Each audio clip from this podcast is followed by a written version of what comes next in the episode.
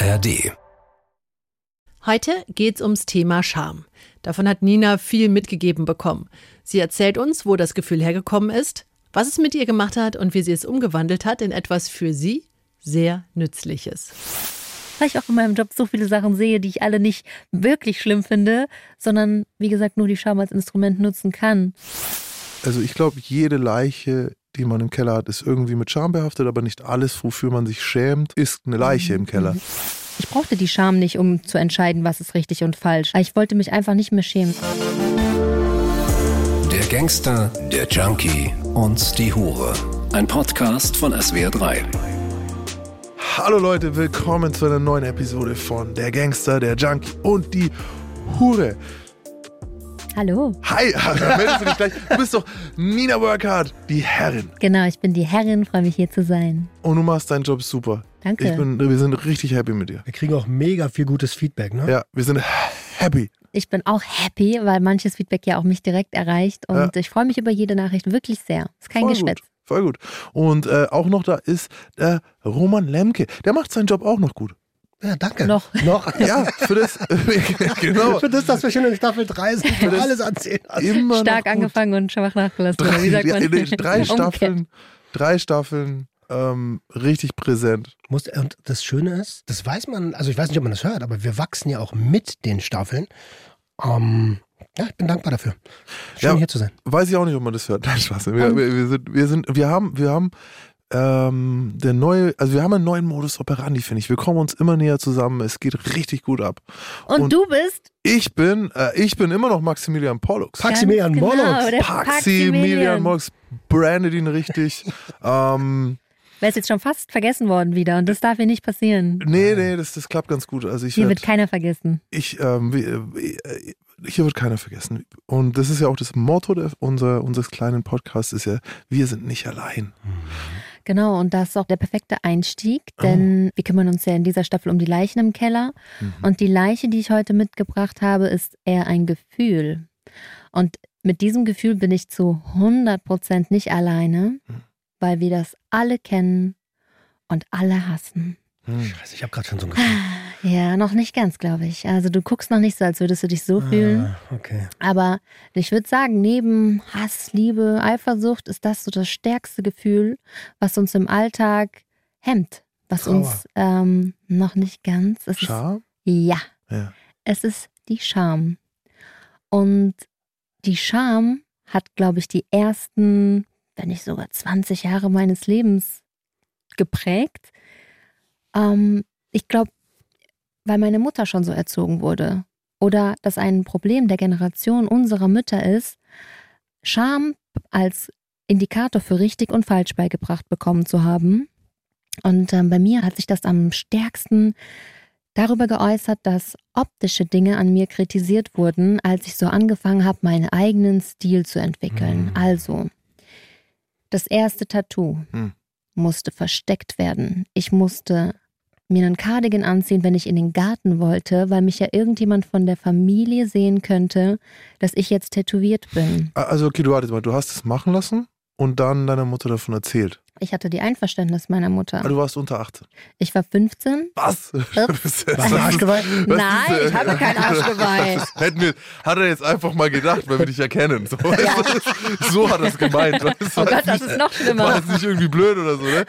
ähm, auch überhaupt, ich wollte jetzt eigentlich schon vorher reinhämmern, so, weil wie, wie Scham, weil auch so, halt, bist du nicht die, die hier, also Mhm. die erste Folge, was du hier für Sachen erzählt Da hast, habe ich von ganz viel Schokolade die, erzählt. die man in der Post verschickt und einfrieren muss und dann auch, es ist, also es ist ein hartes Geschäft. Ja, absolut, ein hartes Im Geschäft. besten Fall. Mhm, Im allerbesten Fall ist es doch am beliebtesten, wenn wir ehrlich sind, aber es ist ein anderes Thema. Gott. Ähm, die Scham aber Ja. äh, war ein Das Riesenthema. denkt man nicht bei dir. Denkt man wirklich nicht, aber auch nur weil ich mich da Stück für Stück, Stein für Stein rausgearbeitet habe. Mhm. Das ging noch weiter. Es ging nicht nur um Tattoo. Es ging um Haare, die beispielsweise rötlich getönt waren.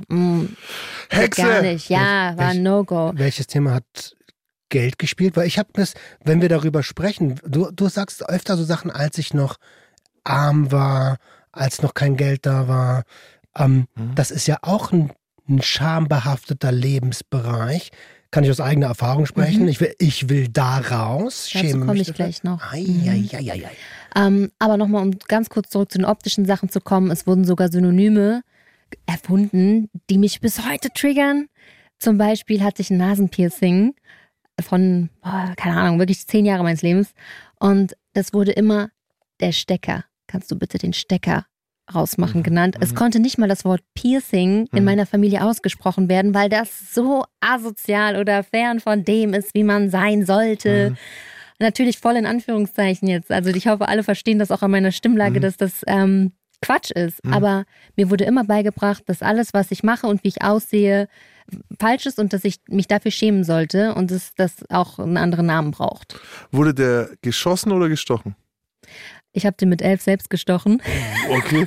Du, Also du bist auch problematisch, das sind alles so Sachen. Man denkt so, ah ja, sie, das hat sie dann mit 20 und dann wurde sie dafür gehatet. So. Nee. Also sie kam halt so aus dem Kindergarten heim mit Piercings und Tätowierungen und also ist schon auch, ne, ist schon auch recht früh so mit. Aber ist auch krass, weil da sind wir wieder beim Thema selbstverletzendem Verhalten, nur auf eine andere Art. Ja, man will mal sich auch ein bisschen wehtun. Ah, Aber wie genau. Hast du denn mit einer Stecknadel?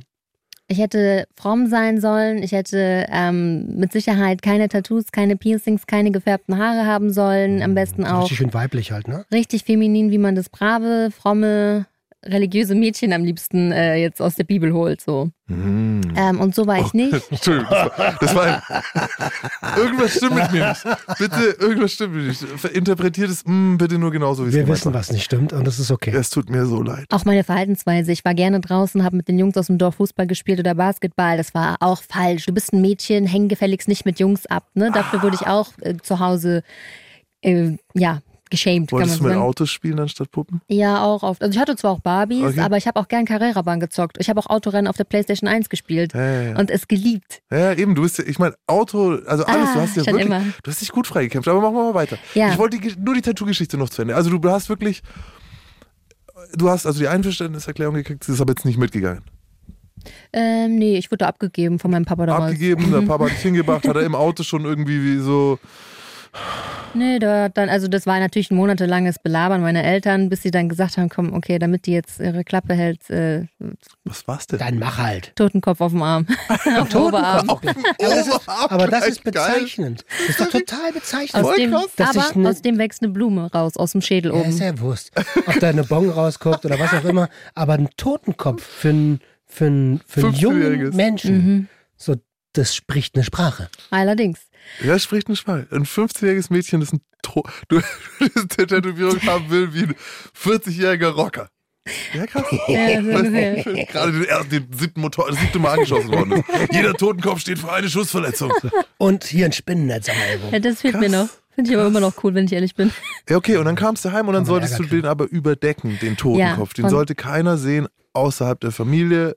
Außerhalb des engsten Kreises, also nicht mal meine Oma und die wohnt im gleichen Haus. Mhm. Und ähm, daher kam das, glaube ich, auch alles so ein bisschen, dass meine Mama sich dafür geschämt hat, was ich mache, weil sie dann dafür von ihrer Mutter die Schamklatsche Oh bekommen hat. Gott.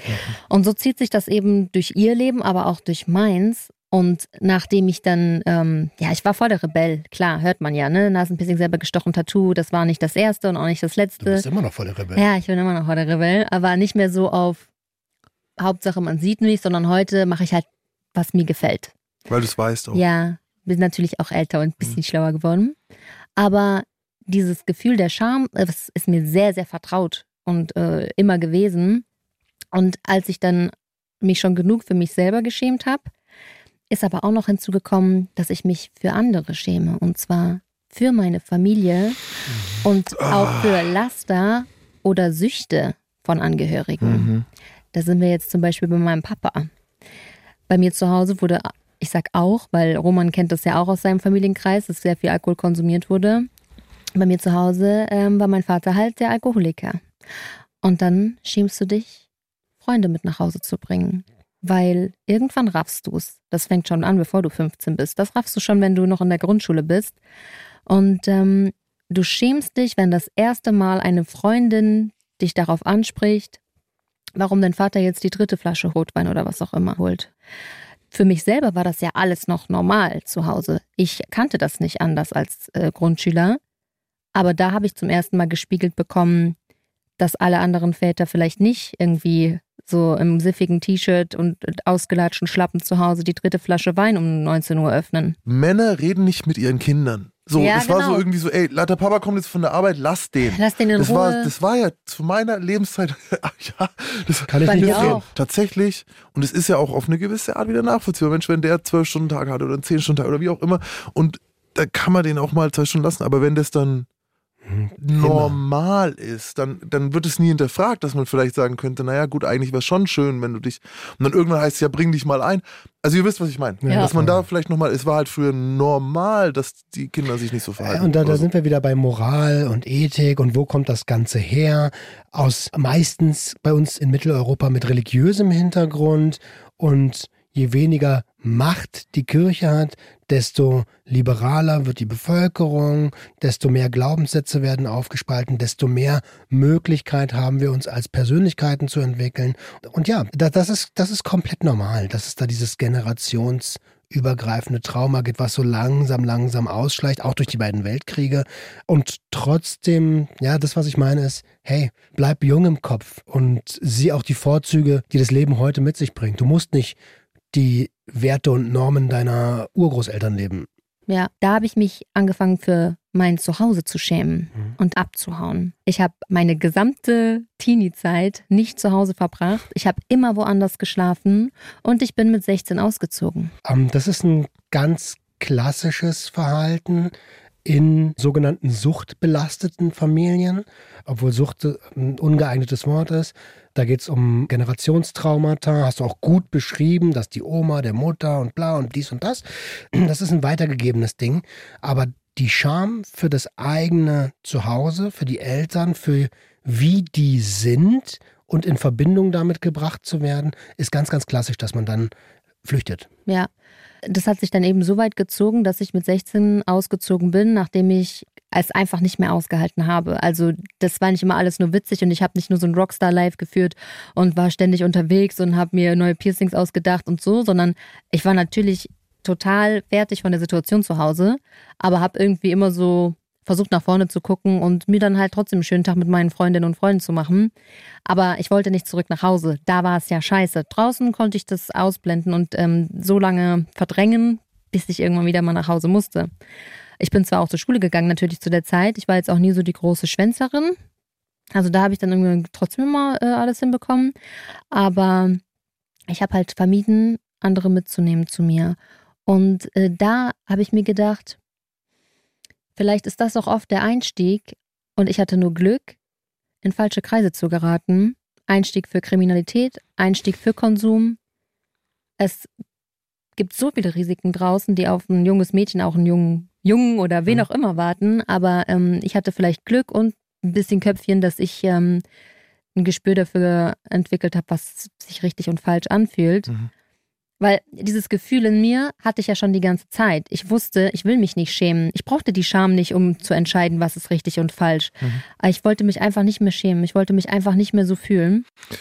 Du hast am vorher gesagt, dass du dich für dich geschämt hast. Da hast du aber gar kein Beispiel genannt. Ich habe mich dafür geschämt, dass ich nicht gut so bin, wie ich bin. Also dafür, dass ich der Familie nicht genüge mit meinem Geschmack und meinem Stil und wie auch immer ich alles ähm, optisch an mir gestalten Mhm. möchte, sondern dass es nur die Anerkennung und die Liebe gibt, wenn ich so aussehe, wie ihr das wollt. Mhm. Deswegen habe ich Mhm. mich für mich geschämt, Okay, dass ich die, diese Ansprüche nicht äh, erfüllen kann. Oft ist es ja so, dass diese Scham entsteht, wenn Bedürfnisse nicht befriedigt werden. Das hast du gerade gut erklärt, dass du nicht du sein durftest.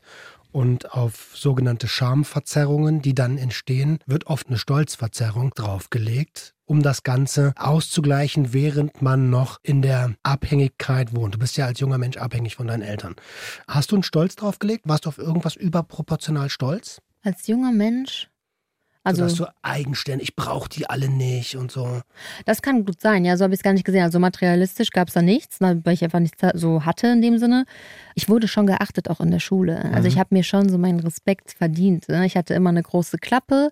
Ich war Klassensprecherin und so, aber nicht, weil ich die Brave bin, die den Lehrern äh, erzählt, was sie hören wollen, sondern die Klasse wusste, wenn was ist, macht die ihr Maul auf. Und ich Mhm. habe mir so dann draußen bei meiner Community damals ohne Social Media den Respekt verdient. Und ich glaube, das war das, wo ich stolz drauf war oder wo ich mich drüber definiert habe dann. Wo man auch irgendwie so Erfolg für sein eigenes Verhalten hat. Und da stimme ich dir zu mit dem, dass du Glück gesagt hast. Auf der einen Seite gehört immer Köpfchen, Instinkt, dazu, wie viel das wieder Glück ist, wie viel Köpfchen und Instinkt man Mhm. mitbekommen hat und so weiter, ist wieder auf einem anderen Blatt. Aber tatsächlich sehe ich das, wenn ich jetzt bei meinen Klienten zum Beispiel, die zu Hause nicht gelobt werden, in der Schule nicht gelobt werden, weil sie zum Beispiel von den Skills, die gerade gebraucht werden oder dort eben erwünscht sind, halt nicht so viel haben. Und dann aber zum Beispiel sind sie sehr stur, schmerzunempfindlich, sehr entschlossen, machen das Maul auf, wenn ihnen was nicht passt und kommen irgendwann an Leute, die dieses Verhalten loben Mhm. Zum Beispiel in der kriminellen Welt, Mhm. wo es dann heißt, du bist ein toller Hells Angel mit der Einstellung. Wenn du es weit genug bringst, dann bist du ein toller Rocker. Und wenn du dann an solche Leute kommst, die dir diese Dinge, die deine Bedürfnisse, die du ja hast, die die befriedigen durch, hey, das machst du gut. Du bist gesehen. Und dann bleibst du in diesen Szenen hängen. Mhm. Und wenn jetzt damals jemand, ey, guck mal wie anders, ey, guck mal wie das, guck mal wie das, und dann kannst du noch so viel Köpfchen, noch so viel Instinkt haben, dann Mhm. zieht dich dein Innerstes dorthin. Natürlich. Und das ist natürlich äh, riskant dann. Das ist genau das, was ich gerade mit der Scham- und Stolzverzerrung Ja, meinte. Dann wirst du genau stolz. Ja, Genau, und dann hast du Mhm. diesen Stolz. Und das Lustige ist, irgendwann brauchst du das ja nicht mehr. Du lebst ja nicht mehr bei deinen Eltern. Und trotzdem nehmen alle Menschen diese Issues ihr Leben lang mit Mhm. und haben dann ihr Leben lang durch Minderwert einen Stolz, zum Beispiel durch krass vollgepumpte Körper und sowas, den sie eigentlich nicht mehr brauchen, weil sie sind nicht mehr abhängig von Mhm. ihren Eltern, ihren in Anführungsstrichen unbewussten Tätern Ja. und könnten über den Stolz an den Charme gehen, tun es aber nicht, weil sie es gar nicht sehen können. Mhm. So, natürlich hatte das auch mega viele Risiken, dass ich mit 16 ausgezogen bin. Super viel. Also aus heutiger Sicht sehe ich das auch als sehr früh. Aber damals war das meine Rettung. Also in meinem Fall ist es gut gegangen. Und ich war vielleicht auch immer ein bisschen reifer als die anderen in meinem Alter so. Aber in meinem Fall hatte ich dann die Chance, zu erkennen, was auch ein Normal sein kann. Weil für mich war das zu Hause wird gesoffen, wenn du einen Fehler machst, ähm, dann sollst du dich dafür schämen, war normal. Und dann habe ich in anderen Haushalten zum Beispiel, also ich habe in der WG gewohnt, aber natürlich knüpfst du viele Kontakte, und dann bist du mal bei der Freundin, dann bist du mal ein Wochenende da und dann siehst du, wie die Eltern mit denen umgehen. Mhm. Und ich hatte das Glück dann zu sehen, dass in manchen Haushalten ein Fehler mit Humor behandelt wird und Mhm. man lacht vielleicht später darüber. Man lacht die Person nicht aus, das soll jetzt nicht so klingen, sondern einfach, dass es nicht nur schäm dich als Lösung gibt. Oder nicht nur Ärger von oben drauf. Genau. Ne? Dass Mütter von Freunden auch mal fragen, wie war denn eigentlich dein Tag? Wie lief denn der Tag so? Was lief gut? Was lief schlecht? Und ja krass. das erste so, du hast deine Schuhe nicht ausgezogen. Genau. Bam, Ärger. Ja, oder auch wenn du mal was Blödes sagst, dass man auch mal von einer anderen Mutter irgendwie, dass die mal auch lacht und denkt Mhm. so, ah, scheiße, ganz schön frech, die Maus. Mhm. Aber nicht direkt dafür gerügt zu werden. Und dann hörst du auch automatisch irgendwann auf damit, weil du eckst damit ja gar nicht mehr an und Mhm. so unterbewusst ist es ja das, was du wolltest. Und es war für mich mindblowing damals, dass Humor oder Aufmerksamkeit auch ein Schlüssel sein kann Mhm. und nicht nur Rügen und Scham. Und ich will das auch gar nicht so rüberbringen, als wäre meine Mama daran schuld. Wenn die die Folge hört, denkt die, oh Gott, ich habe alles falsch gemacht. Nein, Mhm. sie ist ja auch Gefangene dieser Scham. Mhm. Und ich habe mich da rausgearbeitet, rausgekämpft, bin heute eine sehr glückliche Frau. Aber ich ertappe mich immer noch dabei, wie ich bei Personen aus meiner Vergangenheit oder aus meinem familiären Leben zurückfalle in diese Muster. Ja, ja, ja. Beispielsweise, ich habe mein Outing hier mit euch gehabt und äh, in der einen Folge erzählt, dass meine Oma vorher nicht wusste, dass ich Domina bin. Und seit der Folge hatten wir nur zweimal kurz WhatsApp-Kontakt und ich war schon tausendmal in ihrem Haus, also weil meine ähm, Mutter und meine Oma auf dem gleichen Grundstück leben. Aber ich habe meine Oma seitdem nie wieder gesehen. Deine liebe kleine arme Oma, für die du das Auto verkauft hast? Ja, genau die. Und ich habe sie nie wieder gesehen seitdem. Shit. weil ich mich schäme, weil ich ihr nicht in die Augen gucken kann, wenn sie das nicht von der. Sie kommt nicht auf den Hof und ich gehe nicht zu ihr rein. Aber Also- schämst du dich dafür, dass sie es nicht verstehen würde vielleicht? Oder wa- was genau? Sie weiß es ja jetzt Ah ja, okay. und sie akzeptiert es auch, aber es fühlt sich für mich so unaushaltbar an, in diese enttäuschten Augen zu gucken. Nein, warte, wir müssen da unbedingt. Oh Gott, oh Gott, oh Gott. Mhm. Ich muss jetzt einmal kurz die Frage stellen, weil jetzt war es schon viel dabei.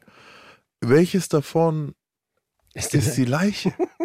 Also für mich äh, ist es die Scham. Die Scham an sich, die, dass du sie noch empfindest? Ja, äh, eig- genau, eigentlich eher, dass man sie mir beigebracht hat, Mhm. weil Scham ist für mich kein natürliches Ja, eben. Gefühl, weil das von außen Mhm. auf uns ein Erst laufen wir alle nackt wird. rum und dann irgendwann Genau. mach mal lieber Ganz nicht. genau. Wenn du es nicht zu Hause lernst, in Anführungszeichen, dann lernst du spätestens in der Schule, wenn Kinder dich für irgendwas auslachen. Scham entsteht durch Moral, oder? Genau. Ich, ich, ich, also es ist total interessant, weil ich habe immer manchmal diesen Japan-Bezug und so und Japan scheint so die Gesellschaft äh, der Welt zu sein, in der am meisten mit Scham gearbeitet Ja, wird. wo es so. um Etikette geht. Also, de- und, und das sind halt ganz Gesicht verloren. strikte und auf der anderen Seite dann eben Moral. Ich fand den nämlich immer nicht schlecht. Jetzt, so wie du alles, was du jetzt über Scham gesagt hast, Nina, stimme ich voll zu, ist nicht gut. Und die haben nämlich gesagt, also wenn eine Entscheidung ansteht und du nicht weißt, wie du dich entscheiden sollst, dann wähle die, die dich am wenigsten beschämt. mhm.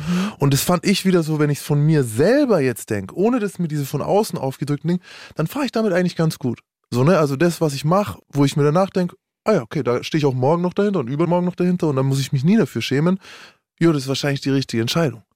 Aber wenn ich jetzt, so wie du es jetzt sagst, natürlich überlege, dass für Scham von außen beigebracht wurde, nach Prinzipien, an die ich selber vielleicht gar nicht glaube, ich glaube, ich habe mich sehr weit gelöst von allem, was man mir beigebracht hat. Also ich schäme mich heute auch noch selten. Äh, Und ich finde die Taktik, die du gerade vorgeschlagen hast, richtig gut, wenn man dann im Vorfeld darüber nachdenken kann. Mhm. Aber in der Vergangenheit, in der Erziehung ist es ja so, dass du erstmal was machst oder was sagst und dann wirst du dafür geschämt. So, dann wi- wird es als Dann bringt's dir gar nichts mehr. Resultat, Dann genau. kriegst du nur noch das Scheißgefühl. Du kriegst nur noch das Scheißgefühl. Und interessant ist, dass ich mich zwar heute daraus arbeiten konnte und ein ziemlich schamfreier Mensch bin, solange ich nicht auf meine Oma treffe. Mach ich alles Mögliche. Machst du ja Aber- gerade nicht. Nee, deswegen kann ich es auch so erzählen. Meinst du, dass du dieses besondere Verständnis für Scham dadurch entwickelt hast, dass du das selbst erlebt hast? Also ähnlich wie bei Max und mir, die ein ganz besonderes Verständnis für Kriminelle oder für Menschen mit Konsumstörungen haben? In meinem Job als Domina ist ja die Scham der Grund, weswegen meine Kunden, Schrägstrich Sklaven, zu mir kommen. Weil die bei mir einen Rahmen haben, wo sie sich nicht dafür schämen müssen, dass sie einen Fetisch haben, für den sie sonst leider, leider in der Außenwelt als ekelhaft oder pervers abgestempelt werden. Auch da ist die Scham immer der vermeintliche Indikator für richtig und falsch. Und diese Personen finden einen Rahmen bei mir, um sich schamfrei ausleben zu dürfen. Super gutes Beispiel. Finde ich sehr, sehr gut. Rein rational ist ja total klar, dass es was Normales sein sollte, seine Bedürfnisse auszuleben. Ne? Solange sie niemandem anderem schaden. Nur, genau, nur auf der rationalen Ebene. So. Und unsere Gesellschaft zwängt dich in ein Korsett und sagt dir, so hast du bitte zu sein, ansonsten bist du nicht richtig. Und ist für so viel Schaden verantwortlich. Also ich sehe mich eigentlich als jemand, der echt, wenn dir niemanden anderen wehtut und niemand anderen schadet und selbst wenn ihr nur euch, wenn ihr, selbst wenn ihr euch selbst damit schadet, judge ich es normalerweise nicht, weil es ist immer noch dein Ding. Aber sogar ich bin so gepolt, dass wenn ich jetzt zum Beispiel an sowas denke oder so, jetzt kommt jemand und weiß ich nicht was, äh, Windelfetisch. So, dass ich im ersten Moment, wo ich es jetzt sehen würde, so einfach so äh, es auch was mit mir machen würde, wenn ich jetzt mir äh, vorstelle, weiß ich nicht, der, mit dem ich jetzt äh, hier mein Geschäftsessen habe, äh, ich weiß jetzt, dass er diesen Windelfetisch hat und habe jetzt gerade noch, ach, auf Insta hat er jetzt das Bild gerade gepostet. Wenn wir jetzt auf dem Level wären, wäre ja eigentlich schön, aber ich denke mir dann auch, weißt du, selbst ich komme Ah, ich nicht verstehe. sofort raus. Ja, obwohl wir die tolerantesten Und ich drei Menschen will hier. rauskommen da. Aber ich hätte auch das Gefühl, dass wenn er jetzt so, das letzte Bild, was ich von ihm gesehen habe, ist das Video, wo er halt gepostet hat, wo er im Windelfetisch drin ist und, äh, äh, und auch noch sich äh, als Baby äh, verhält oder so. Und dann sitzt er gegen mir gegenüber und macht die Gehaltsverhandlung mir gegenüber. Aber und es das jetzt nicht zu trennen, nehmen, ne? Genau. ich will es trennen. Ich, und es ist sogar krass, wir müssen es eigentlich trennen. Wir dürfen Leute nicht nach diesen extremsten Ausschlägen ihrer persönlichsten, weiß ich nicht, sexuellen Bedürfnisse, darfst du auf gar keinen Fall, keinen, den normalsten Mensch will ich mir nicht vorstellen werden in dem Moment, ne? Und, und dann die, in die Gehaltsverhandlungen gehen. Trotzdem ist es drin. Mhm. Voll schwierig. Guter Punkt, gerade in der Wirtschaft. Wie willst du einen Manager ernst nehmen, der mit Millionen Vom Budgetgeldern. dealt und auf einmal steht er vor dir, hat einen Schnuller im Mund. So, das, Und kauft eins von den äh, Ekelpaketen. auf der anderen? Seite- auf Klomol-Pakete, der anderen Ekelpakete, Seite- alles Was war der erste auf der Klomol. Klomol-Paket. Klomaul. Maul. Klomaulpaket. Du Klomaul. Ah, Auf der anderen Klo, Seite er ist ein Klomaul. Ja, aber wir müssen ihn jetzt ernst nehmen. Warte, Er auf ist der der Betriebsratsvorsitzende. lockert das natürlich auch die Situation total auf. Ne? Also es gibt Meetings, wo Leute mit so, einem, mit, so, mit so einem Gummihühnchen für Hunde sitzen Mhm. und wenn es zu krass wird und alle durcheinander sitzen, dann gibt es so einen Typen, der holt dieses Huhn raus, piept ein paar Mal und alle lachen und auf einmal ist alles wieder okay. Hm, Das klingt aber nach einem Startup, das dann nächstes Jahr pleite ist. Nee, nee, Oh. Nee, Spaß, Spaß, Spaß, Spaß. Das ist so, das ist so der, der ist der, der, nee, schade. Gute Idee, finde ich auch gut, aber okay, wir führen statt dem Casual Friday, führen wir den Fetisch Friday. Friday. Friday. Stringtanga äh, Samstag wollte ich jetzt Mhm, einführen. So, oder. Äh, hier, da müssen die ganzen Männer auch mal, ach Mann, Okay, ja, schwierig. lass uns zurück zur Scham kommen. Du bist heute eine emanzipierte, starke Frau, die anderen ihr Spielfeld ermöglicht und hast aber trotzdem auf der anderen Seite die Issues. Was macht das heute noch mit dir? Ich habe ja heute keine Issues mehr eigentlich. Wollen wir mal deine Oma fragen oder reinholen? Ich wollte jetzt gerade sagen, hä, du erzählst auf der einen Seite, du kannst dann nicht in die traurigen Augen, in die enttäuschten Augen der Oma gucken und sagst, das ist alles, das ist nur nicht. Also es ist im familiären Kreis für mich das Okay. Schwierige. Mhm. In meinem privaten Umfeld mit Freunden oder auch beruflich habe ich keine Issues bezüglich Scham. Das Einzige sind Personen aus der Vergangenheit, die mich zurückholen in dieses Gefühl und in diese kleine Nina. Genau da will ich gerade hin. Also da ist ja eine Angst darunter. Und was genau ist die Angst? Ich denke, die Angst ist dieses nicht zu genügen, so nicht richtig zu sein, es nicht wert zu sein, geliebt zu werden, wenn ich bin, wie ich bin. Und das ist natürlich die Angst der kleinen Nina. Und wenn heute aber die erwachsene Nina, die jetzt vor uns sitzt, so als die starke Frau, die sie ist, vor ihrer Oma sitzt, wird sie wieder zur kleinen Nina? Leider schon irgendwo. Natürlich falle ich jetzt nicht in alle Aspekte der kleinen Nina zurück, aber ich achte mehr auf meine Sprache, versuche weniger äh, vulgär zu sein, einfach weil ich mich vor meiner Oma schäme, Schimpfwörter zu benutzen. Bin überrascht und lache, wenn sie mal eins benutzt, weil ich das dann schon wieder erfrischend finde. Ich würde meiner Oma jetzt eher positive Dinge erzählen, wo ich eine Leistung erbracht habe, weil dafür gibt es Punkte auf der Oma-Skala, in, dem, in der Oma-Bewertung, statt ihr irgendwie was zu erzählen, was schiefgegangen ist. Mhm. Also ich habe dieses Vertrauen nicht erlernt, dass das okay ist, wenn du einen Fehler machst, sondern das, das wird bestraft. Ich habe einen Gedanken jetzt gerade nochmal gehabt, so dieses, es gibt ja Dinge, die wir dann in so einem Kontext machen, die vielleicht gar nicht mal so schlecht sind, die wir auch, also die auch ich heute unterschreibe. Man muss nicht vor deiner Oma groß fluchen. Fehlt dir was? Bricht dir was? Mhm. Tut es dir vielleicht sogar mal ganz gut, weniger zu fluchen? Weißt du, ist es was, was dir wirklich einer abgeht, wenn du es nicht machst? Nein. So, das kann man auch mal für die Oma dann ma- machen, um, um sich anzupassen. So wie, dass ich meinen Hut in der Kirche abnehme. Oder so, das Ja. bricht mir keiner ab. Worauf ich hinaus wollte, ist, es gibt ja Dinge, die man übernimmt, die okay sind. Schade dir nicht. Aber das andere zum Beispiel, das, was du heute nicht mehr unterschreiben würdest, das musst du auch nicht durchziehen.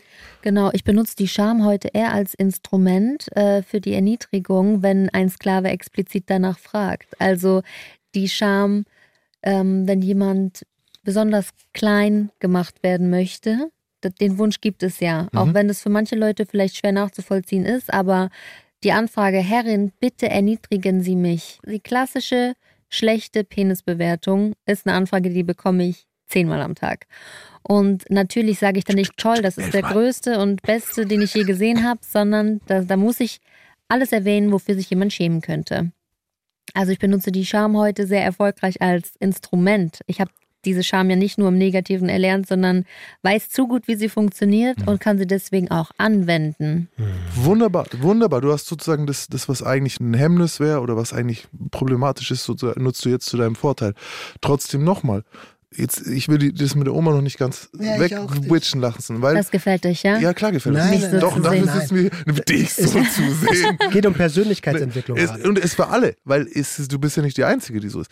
Also die so in den Situationen sitzt. Und was ich mich immer so ein bisschen frage, ist, es gibt zwei Möglichkeiten. Entweder die Oma ist tatsächlich so, wie man sie dann einschätzt, wie die kleine Nina sie auch einschätzt und der Teil heute von uns das einschätzt, die kann es nicht vertragen, die würde schlecht von mir denken, wenn ich jetzt von einem Misserfolg erzähle, es gibt keine Punkte auf der Oma-Skala, das Rating sinkt, jetzt denkt sie auch noch das mit der Domina, jetzt hasst sie mich dafür oder findet sie mich dafür obszön oder was auch immer. nehmen wir an, sie wäre wirklich so, ist der eine Teil. Oder der andere Teil, den wir aber die Chance gar nicht einräumen, dass diese Leute auch gezwungen werden, sich Mhm. zu entwickeln. Wie ich es zum Beispiel mit meiner Mutter seit Mhm. Jahren mache. Und zwar auf eine radikale Art teilweise, indem ich so, wenn du dich nicht so und so mir anpassen kannst, dann werden wir uns nicht mehr sehen. So weit ging es. Die Die hört diesen Podcast hier und lernt. Liebe Mhm. Grüße an der Stelle. Mhm. Ja, es Von geht dir um die. Freiheit des Individuums. Ne? Und das ist eins der höchsten Güter, die wir in der Gesellschaft haben können. Und es sollte das Ideal für jeden Einzelnen sein.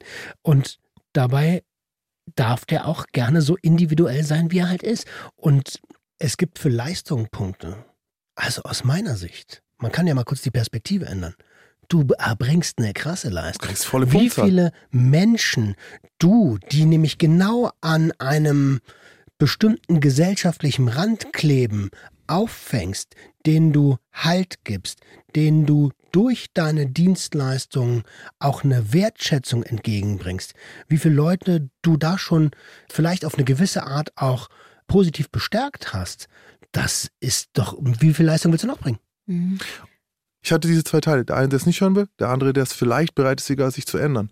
Der eine Teil, der es nicht hören will und nicht bereit, sich zu ändern, der hat dich nicht verdient. Mhm. Weißt du, wie ich Mhm. meine? Ja. Dem brauchst du nicht gefallen, dann kannst du trotzdem sein, wie du willst. Weil wenn der Teil nicht bereit ist, der hier oben steht, dann eben nicht. Dann kannst du aber trotzdem sein, wie du willst. Und der andere Teil, wenn du bist, wie du willst, kriegt eine Chance. Also es gibt keinen Grund, das nicht zu sein. Tatsächlich nur die Prägung der Kindheit. Das ist so interessant, was du sagst, denn ich glaube, den zweiten Teil, den, ah, vielleicht gibt es Dinge, die ich noch lernen kann, gibt es bei meiner Oma. Denn ich habe gesagt, wir hatten ein, zweimal WhatsApp-Kontakt und der letzte war, sie wusste von meiner Mutter, dass ich irgendwie jetzt am Wochenende wieder viel Arbeit und eine Session habe, eine lange. Und aus dem Nichts raus hat sie mir geschrieben, Hallo Nina, ich hoffe, dir geht's gut, pass schön auf dich auf am Wochenende, schönes Wochenende, Oma. Und das war, krieg ich. ja, das war krass. Also ich wusste, dass es bezüglich Session ist, so, dass ich auf mich auf. Schon. Also wie Geil. weit sie die Tür damit öffnet. Ja, das sie war- zeigt dir eigentlich, ey, es gibt Redebedarf und Potenzial. Und es gibt Chancen. Und man muss ja nicht unsere Eltern zwingen, zu dieser Versuch zu zwingen, hey, hier bin ich, das ist meine schrecklichste Version, Bäh, guck sie Ja. an. Sondern und, und dann ne, die Eltern so, hier, ich rauch Borg, Bäh, hier rauch Borg und, und hab Ich mach mir noch ein. Piercing, Und Bäh. ja, noch ein Piercing und hier tätowier und, und dann komme ich auf die Taufe. Äh, das muss ja gar nicht. Und da bist du ja heute auch nicht mehr. Nee. Sondern es ist ja heute, gerade ist es ja dieses, ich könnte euch zeigen, das, wovor ihr Angst hattet, funktioniert. Und ich bin trotzdem pünktlich und ich bin trotzdem ordentlich und ich habe äh, keine 70 Geschlechtskrankheiten und ich habe keinen Zuhälter, der mir was tut. Und in dem Fall ist es ja nicht mal so. Ich glaube, ganz viel steckt drin aus diesem alten Ding, was sie denkt. Sie kann nicht wissen, was Online-Sklavenbeziehung ist. Ja, Das kann ist, sie auch nicht. Sie kann gar nicht wissen, dass du nicht mal in Gefahr bist in so einer Situation zum Beispiel. Und dann ist es ja einfach so, wow, Alter, was sie sich ja ausmalt, ist das Schrecklichste. Und jetzt aber zu sehen, hey, guck mal, jetzt sieht sie gesund aus, jetzt hat sie ein schönes Auto. Und dann kann, dann kommt sie dir mit was anderem natürlich. Oh ja, und wann, wann heiratest du denn jetzt? Wann kommen die Kinder? Irgendwas anderes kommt dann. Aber dann wirst du sehen, das Ding wird gar kein Thema mehr sein. Die werden eine angenehme Überraschung erleben. Und wenn nicht, tut es dann nicht mehr so weh, weil Ja, dann ist es stimmt. okay, dann hast du es halt nicht, Dann dann, checkst du mich halt nicht. gefasst, Man, ja. dann sehen wir uns halt zum runden Geburtstag. Weißt du, wie ich meine? Ja. Du kannst ja heute diese Version sein, die die sich gar nicht vorstellen konnten. Ich glaube, das bin ich auch. Eben. Nur ich bin noch zu überrascht, wenn das klar geht, wenn die Familie mit den Dingen, die ich tue, einfach klarkommt. So. Und Charme ist ja tatsächlich auch was ländertypisches, was äh, von Kultur zu Kultur ein bisschen unterschiedlich betrachtet wird. Absolut, denn in Deutschland wirst du ja schon, das kann ich aus dem Autohaus noch rückmelden, dafür verachtet, wenn du Spaß bei der Arbeit hast. So, du sollst dich schämen, Sehr weil. suspekt. Ja, was du ist das sollst denn? dir gefälligst funktionieren. Genau, und bitte nicht die Arbeit auch noch mit Spaß ausführen, weil dann verschwendest du die wertvolle Arbeitszeit. Und in anderen Ländern, zum Beispiel Amerika, da gibt es auch irgendwelche Studien zu, die sagen, wenn du Spaß bei der Arbeit hast, dann musst du ja ein besonders cleveres und erfolgreiches Köpfchen sein, weil du sogar diese, diesen Fun noch mit reinbringst und Und du bist- trotzdem alles läuft. Du bist doch produktiver, ganz einfach. Wenn du Spaß, ist doch logisch. Wenn du Spaß hast an dem, was du tust, ja, dann wirst du automatisch produktiver. Also ich glaube, in Deutschland war es ja auch noch so vor gar nicht mal allzu langer Zeit. Hast du noch geheiratet, obwohl du eigentlich, also hast dein Cousin, in, also Niederbayern, Entschuldigung, ich weiß es auch nicht, ich weiß Es geht in eine komische Richtung. da heiratest du halt die Cousine, nur damit die nicht unverheiratet bleibt Und die Familie Und- sich für sie und, schämen muss. Genau, und da hat die Familie sich geschämt, weil da unverheiratete Frauen in Ja. der Familie noch waren. So. Und ich meine, das ist auch ein Wandel, der da die letzten Jahre vorangegangen ist und ich hoffe, der sich noch weiterentwickelt. So zu einem wirklich individuellen Schambewusstsein. Was interessiert euch, sondern was Fühlt sich für mich was falsch fühlt an. sich für mich falsch an? Ja, äh, ganz schlimm. Meine Großmutter ist äh, von einem schwarzen Mann schwanger gewesen nach dem Kriegsflug. Das war Das war das absolut, Paradebeispiel. das war absolut, das Kind ist direkt ins Waisenhaus gekommen. Ja, Das ist Mhm. in den 80ern immer noch so gewesen. Meine Mutter ist schwanger aus dem Urlaub zurückgekommen. Hm. Das war, da, selbst da war es noch so. Es gab ja auch eine Veränderung im Familienkonstrukt. Es ist ja auch das, ne? Leute sterben, Leute gehen, Leute wie auch immer. Das Ding entsteht neu. Und ich glaube, unsere Angehörigen wollen sich vielleicht dann auch ein bisschen weiterentwickeln. Also Mhm. ich glaube, die Tür ist offen. Das ist auch für mich jedes Mal eine Überraschung. Jetzt hat ein Onkel von mir, also der Sohn meiner Oma, einen großen runden Geburtstag und ich wurde in dieser Mail, also ich habe eine eigene Einladung bekommen und wurde berücksichtigt und das war für mich krass so. Ich dachte, safe darf ich nicht kommen.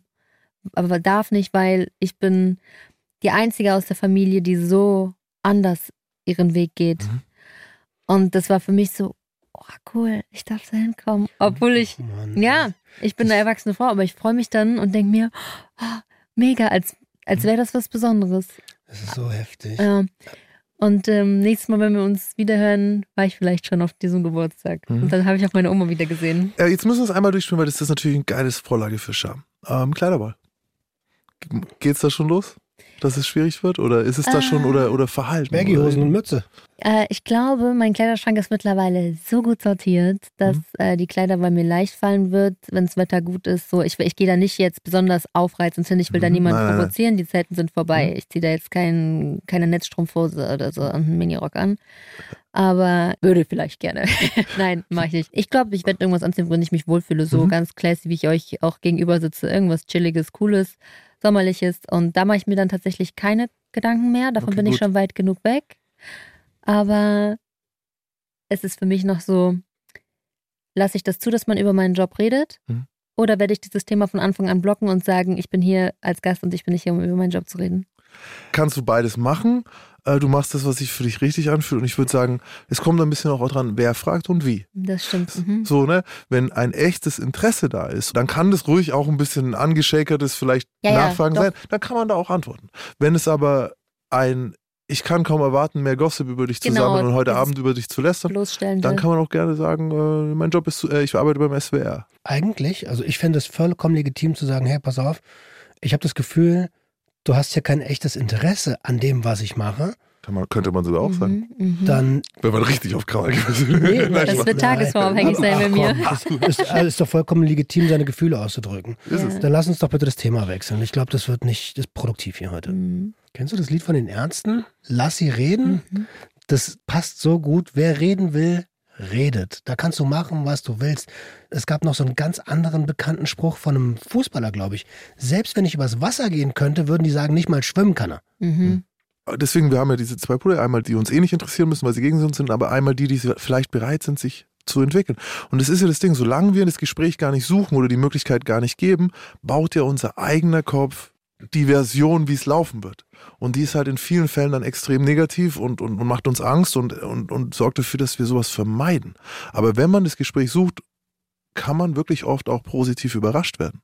Absolut. Wie oft malt man sich das Worst-Case-Szenario aus?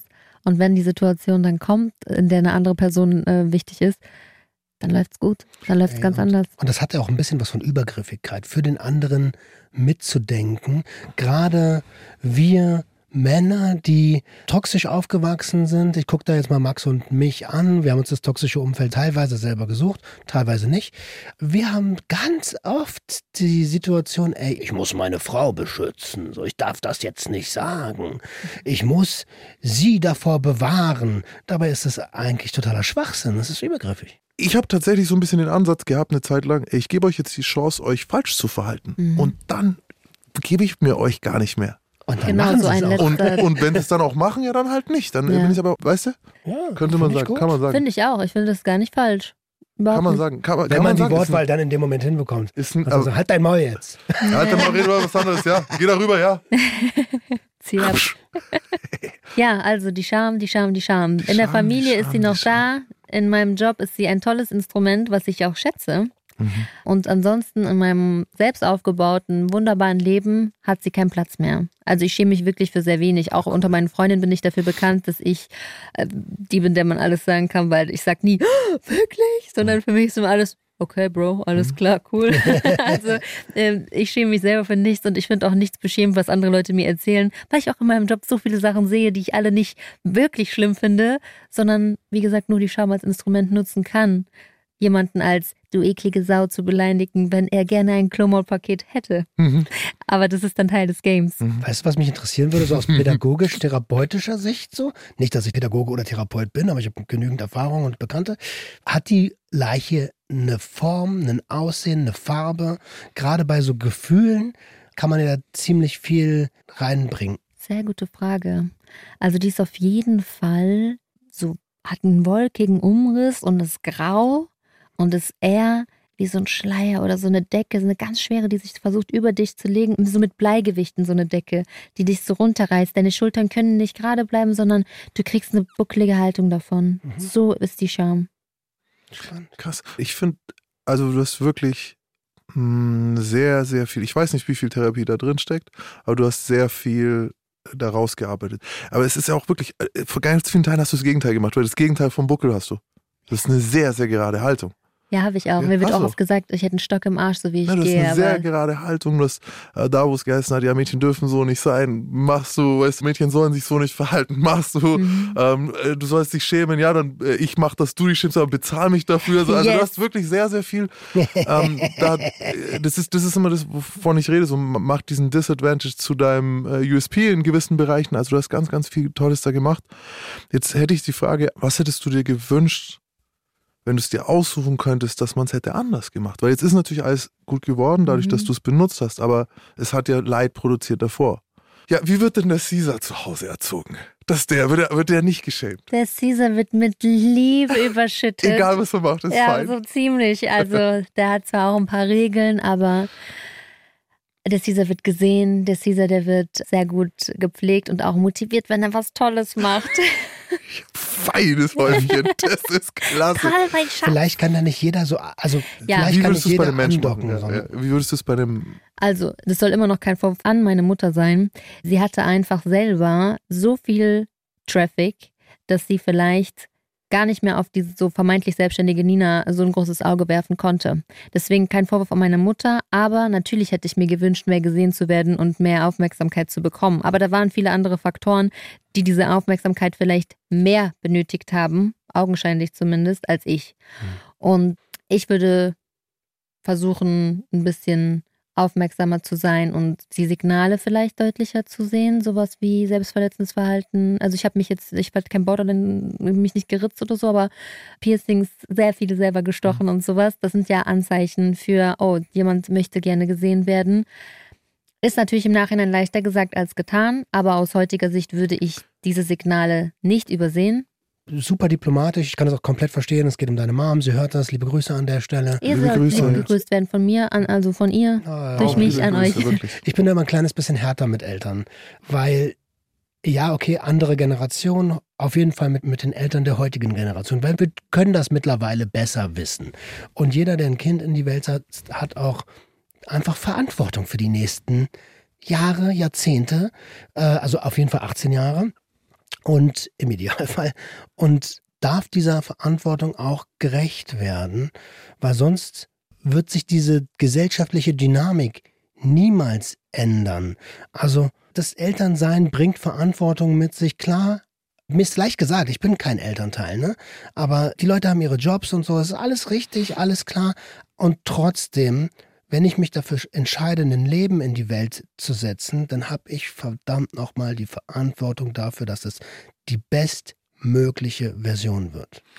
Für dich jetzt kurz eine Lanze brechen, wenn jetzt Eltern sich denken, so, ja, das hat leicht reden, hat leicht reden. Bei uns das Witzige ist ja, wir arbeiten halt die ganze Zeit mit Leuten, die drunter leiden unter dem, was halt schiefgelaufen ist. Und zwar mhm. jeden einzelnen Tag so. Und wir uns halt dann manchmal denken, oh krass, hätte man da, natürlich nicht einfach, aber man hätte da so viel verändern können, dass dann so positiv geworden wäre später aus. Und was du jetzt gesagt hast, Nina, ist, war für mich jetzt gerade nochmal sehr interessant, weil ich ja über, ich denke viel darüber nach, warum gibt es Scham, warum gibt es Moral, all diese Dinge. Und du hast jetzt eigentlich gerade gesagt, das wusste ich ja davor nicht, dass eigentlich ein bisschen zu wenig Aufmerksamkeit da war aus verschiedenen Faktoren, wahrscheinlich bei uns allen. Ja. Und was ist denn einfacher, als genau hinzuschauen, sich jeden Abend Gedanken zu machen, sich damit auseinanderzusetzen, vielleicht sogar mit dem Kind zu reden, zu rauszufinden, was los ist, als zu sagen, das brauche ich gar nicht, weil wir haben hier diese Regeln und alles, was außerhalb dieser Regeln sich bewegt, wird mit Scham behaftet Mhm. und äh, und dann brauche ich gar nicht mehr drüber reden. Ja. Also ich brauche nicht drüber reden, warum du das machst oder ob du ein Piercing haben sollst oder ob das jetzt, weil es ist falsch für uns. Ja, Weißt du, und dann spare ich mir die Zeit Genau. sozusagen, indem Was ich einfach in diesem ist, ne? Konstrukt lebe. Alles, was nicht normal ist, ist nicht erlaubt. Also brauchen wir nicht drüber reden. ja. Und Soll das ist ein bequemer, es ist ein Mhm. bequemer Weg. Mhm. Ja, ein bequemer Weg, der Entwicklung hindert. Aber liebe Grüße an alle trotzdem nochmal, äh, die, die, die Eltern sind und versuchen ihr Bestes zu geben. Es ist Null nicht einfach. persönlich gemeint. Ja. Null persönlich gemeint. Bitte, bitte nicht falsch verstehen. Und danke, Max, dass du das auch nochmal aufgegriffen hast und den Satz fortgeführt hast, weil ich vergesse, ich sehe das so als Selbstverständlichkeit und stehe dann oft als arrogantes Arschloch da und das ist gar nicht meine Intention. Ich finde es toll, dass wir hier alle Sichtweisen versuchen nochmal zu beleuchten oder die wir hier abbilden können zumindest. Und ich glaube, dass viele Eltern heute auch deutlich wacher sind und auch gerne mal einen Tipp bekommen und mitnehmen und auch hart zu sich selbst sind. Meine Mutter ist sehr hart zu sich selbst und auch sie ist ja ein Opfer ihrer Muster. Mhm, mhm, mhm. Ich habe es geschafft, mich da rauszuarbeiten und ich würde mich freuen, wenn meine Mama auch noch ein bisschen schamfreier wird. Aber kann man sagen, dass du jetzt deine Leiche im Keller, dass du den Latexanzug ange- angezogen Ja! hast und die ins Studio gestellt hast oder was? Können wir, die ist, Die graue, schwammige, schwere Leiche, die jetzt ein Latex die ist jetzt wieder in Form, weil die hat Die jetzt ist in Latex Form gespannt, äh, einen Plug rein äh, und dann kann die das gut. Es ist wirklich, Von es ist mir aus nicht gut. Also es ist, nicht, es ist gut, es Ich ist hänge gut. zu Ich viel mit euch ab. Ich weiß, was das ist. der Robert ist jetzt hängt lange mit uns rum, der weiß, was kennt er passiert. jede Vokabel. Hast du einen Wunsch für den Umgang mit den wenigen schambehafteten Punkten im Umgang mit deiner Oma für die Zukunft? Meine Geheimwaffe für alles ist Humor, wenn ich ehrlich bin. Das habe ich dann ab 16 bis heute gelernt, dass Humor auch ein Weg ist. Und es ist für mich der richtige. Ich kann über mich selber lachen. Ich kann auch freundlich mit anderen über sich lachen. Mhm. Ich versuche auch dann vielleicht irgendwie einen blöden Moment tatsächlich am Ende mit so einem halb lächelnden Auge noch sehen zu können. Und das wird meine Devise bleiben. Und die würde ich, falls ich mal Kinder kriegen sollte, auch versuchen anzuwenden. Hm. Jede Leiche im Keller ist ja immer mit Scham verbunden. Also es muss ja nicht immer sein, dass da eine echte Leiche im Keller existiert, sondern vielleicht ist die Scham auch von der Außenwelt, das, was wir Angst haben, gespiegelt zu bekommen. Ja, das ist eine super gute Frage. Das ist eine super gute Frage. Aber ich glaube, es wäre keine Leiche, wenn derjenige oder diejenige sich nicht dafür schämt. Es sei denn, es ist eine echte Leiche. Also ich glaube, jede Leiche, die man im Keller hat, ist irgendwie mit Scham behaftet, aber nicht alles, wofür man sich schämt, ist eine Leiche im Keller. Mhm, mhm. Also es gibt ganz viele Ja, genau. Dinge, die andere Leute wissen, die man auch schon kommuniziert hat oder die auch für einen Mhm, selber mhm. vielleicht schon so geklärt sind und trotzdem schämst du dich dafür. Mhm. Also, ne, egal wie oder was, schreibt uns sehr, sehr gerne, auch wenn ihr es nicht als Leiche definiert, aber es irgendwie trotzdem schambehaftet ist, interessiert uns und gibt uns Input, über den wir hier reden können. Cool. Cool, ich bin sehr zufrieden. Also es hat sich sehr, sehr gut angefühlt. Es war wieder so ein bisschen eine oldschooligere Folge, finde ich. Mhm. Es war wieder so ein bisschen dieses Therapie-Vibes. Therapie-Weibige, wo du dann aber auch selber die ganze Zeit was lernst und irgendwie was mitnimmst und für dich denkst, okay, cool, Mann, da, so tick ich und so ist es bei mir passiert. Obwohl ich sicher nie ein 15-jähriges Mädchen war, das ein Piercing sich stechen wollte oder so und trotzdem konnte ich viben. Also das war sehr schön für mich. Ich hatte ganz am Anfang einen Spruch auf den, ich schäme mich für gar nichts. Mhm. Sehr rebellisch. Das wäre so gelogen. Oh, ja, Ja, ich ja. schäme mich auch für. Es ist, Jeder schämt sich für irgendwas. Wie gesagt, auch nochmal das Japan-Ding so ein bisschen. Es ist ja manchmal gar nicht mal so schlecht, weil wenn du Werte hast, hinter denen du stehst, die du dir selber erkämpft hast und an die du glaubst, dann kommt das Schamgefühl ja, wenn du gegen diese Werte handeln würdest. Mhm. Und dafür ist es dann wieder gar nicht mal so schlecht. Ne? Um ein kleiner Indikator zu sein. Hey, also vielleicht ist es nicht für jeden. Bei mir ist es tatsächlich, ich bin ja ein recht rationaler, logischer Mensch. Ähm, da hätte ich manche Dinge tun dürfen, weiß ich nicht, sei es der Verrat oder sei es jemand anderem, die ich nicht gemacht haben hätte wollen. Und die habe ich nicht gemacht, weil ich mich nicht dafür schämen wollte. Weißt du, das, und das ist eigentlich auch das ganze Motto der ganzen Staffel. Wir haben ja gesagt, was sind denn unsere Leichen? Leichen sind Dinge, für die wir uns schämen. Zum Beispiel. So, für die wir, als wir, als Max, als Nina, als Roman uns schämen. Und niemand anders. Wir halt, ne? Und ja klar, wir schämen uns alle. Und Ja. da draußen gibt es auch so viele Leute, schämen, jeder schämt sich für irgendetwas. Und dann ist es total lohnenswert, mal zu überprüfen, Moment mal, ist das eigentlich meine eigene Scham jetzt hier gerade? Oder ist mir diese Scham anerzogen Ja. worden? Und genau dieses Gefühl haben eben sehr, sehr viele Menschen. Und manche tragen das ihr Leben lang mit sich rum. Ihr seid da nicht allein. Es gibt auch Leute, die während einer Podcastaufnahme Mentos essen, aus einer Packung rausknistern und dann einfach sich Mentos sich an. null. Schämen sich null. Das ist auch nicht schlecht. Die, sind, die schaffen es dann auch in die Podcast-Folge rein. Sehr gut. Ja. Ich, ich glaube, ich buche jetzt mal bei der Nina, dass die mich schämt. Oh ja, ich würde dich gerne mal schämen. Oh, ich Ja, glaube, das das geil. bestimmt was sein, ne? Ich frage mal vorher die Ich Cat, halte an die Kamera. was sie da gerne so als, äh, ja, als Shaming-Motto haben würde. Ah, okay, dann fragen wir die Kette als Ja, Shaming-Model und dann ja, kriege ich es ja, mal. ja, Das ja. machen wir mal. Ich glaube, es würde mir mal gut tun. Ich glaube auch. Aber ähm, apropos guttun, vielleicht tut es einen, dem einen oder anderen Zuhörer oder der Zuhörerin auch gut, sich was von der Seele zu schreiben oder doch nochmal nachzufragen. Dann bitte an gjh.swr3.de. Und damit du dich nicht selber abmoderieren musst, ey, das war eine total tolle Episode. Danke dafür. Ähm, wir hören uns nächste Woche Donnerstag wieder. Und ja, bis dahin. Lass Lob da. Bis dann. Ciao. Tschüss. Auf Wiederhören. Der Gangster, der Junkie und die Hure. Ein Podcast von SWR3.